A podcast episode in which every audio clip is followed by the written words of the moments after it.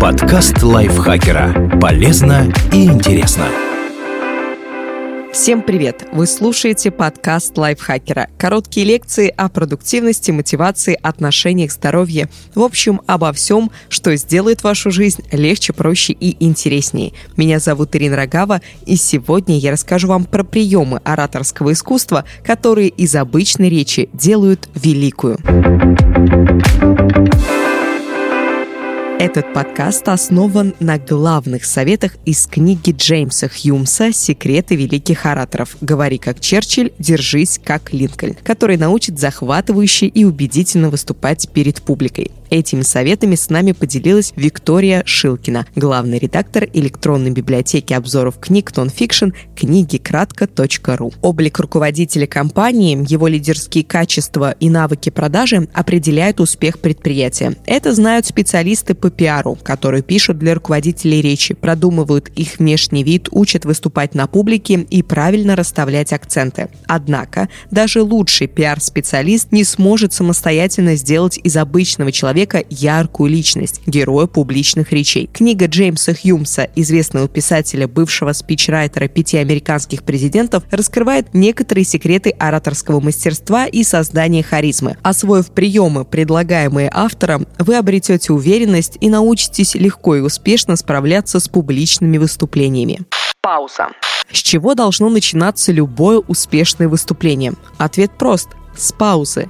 Неважно, какая у вас речь, подробное выступление на несколько минут или короткое представление следующего докладчика. Вы должны добиться тишины в зале. Выйдя на трибуну, осмотрите аудиторию и зафиксируйте взгляд на одном из слушателей. Затем мысленно произнесите про себя первое предложение и уже после выразительной паузы начинайте говорить.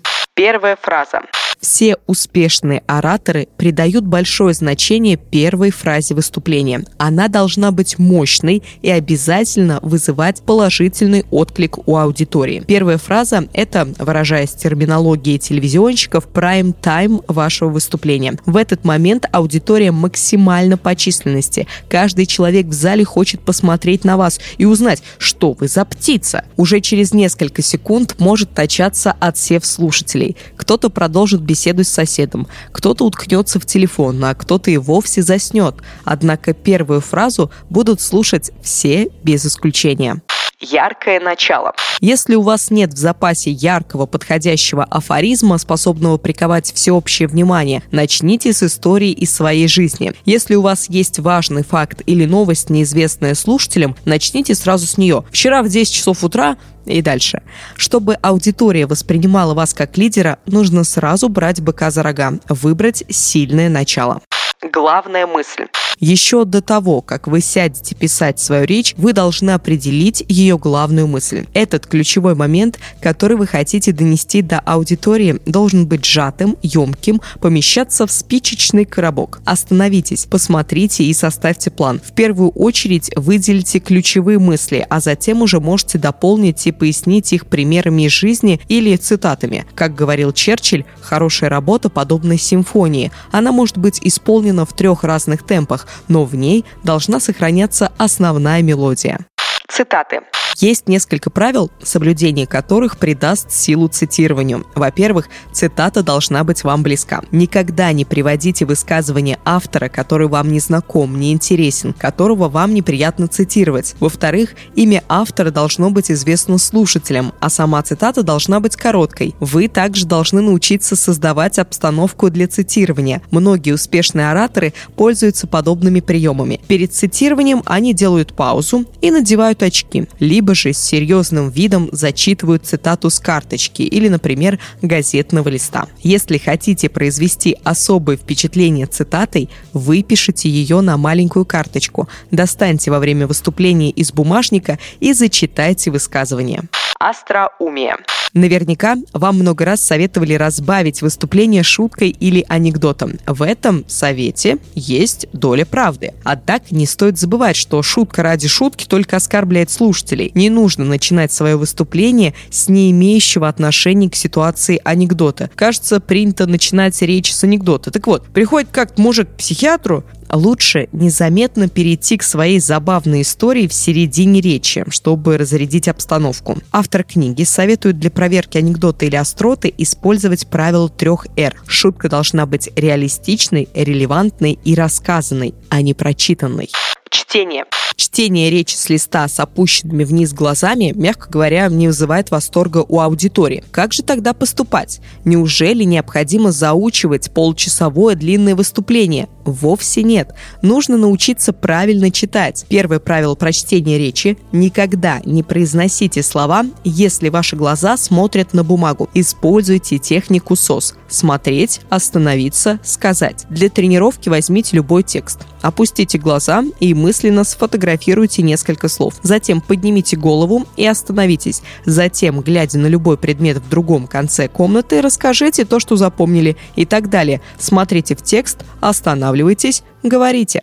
Приемы оратора. Известно, что Черчилль фиксировал свои выступления подобно стихам, разделяя их на отдельные фразы и записывая каждую в отдельную строку. Чтобы речь зазвучала еще более убедительно, воспользуйтесь этим приемом. Используйте рифмы и внутренние созвучия во фразе, чтобы придать звучанию своей речи поэтическую силу воздействия. Например, фраза Черчилля «Мы должны следовать принципам гуманизма, а не бюрократизма». Придумывать рифмы очень просто достаточно запомнить самые распространенные из них. Заканчивается на «на». Война, тишина, нужна. Заканчивается на «та». Темнота, пустота, мечта. Наче. Меч, речь, течь, встреч. Озы, осы. Розы, угрозы, слезы, вопросы. Ани, да, он, ция, из, мы и так далее. Поупражняйтесь с этими простейшими рифмами, составляя звучные фразы. Но помните, рифмованная фраза должна быть одной на всю речь. Не нужно превращать свое выступление в поэму. А чтобы рифма не пропала зря, выразите в этой фразе ключевую мысль речи. Вопросы и паузы. Многие ораторы используют для установления контакта с публикой вопросы. Не забывайте об одном правиле. Никогда не задавайте вопрос, если не знаете ответ на него. Только предсказав реакцию публики, вы сможете подготовиться и извлечь из вопроса максимальную паузу. Финал. Даже если ваша речь была невыразительной, все может исправить удачная концовка. Чтобы произвести впечатление в финале, настройтесь, призовите на помощь свои эмоции, гордость, надежду, любовь и другие. Постарайтесь передать эти чувства слушателям так, как это удавалось великим ораторам прошлого. Ни в коем случае не заканчивайте свою речь на минорной ноте. Этим вы просто уничтожаете свою карьеру. Используйте духоподъемные цитаты, стихи или шутки. И, наконец, последний совет от автора. Удивляйте слушателей, заставайте их врасплох. Именно так поступали все великие ораторы. Не будьте предсказуемы и прозаичны, не становитесь рабами любезностей, будьте не такими, как все. Спасибо большое, что прослушали этот выпуск. Надеюсь, он был для вас полезен. Ставьте лайки, звездочки нам, пишите комментарии, заходите в наш чат подкасты лайфхакера. Ссылка на него в описании. А я с вами прощаюсь. Пока-пока. Подкаст лайфхакера. Полезно и интересно.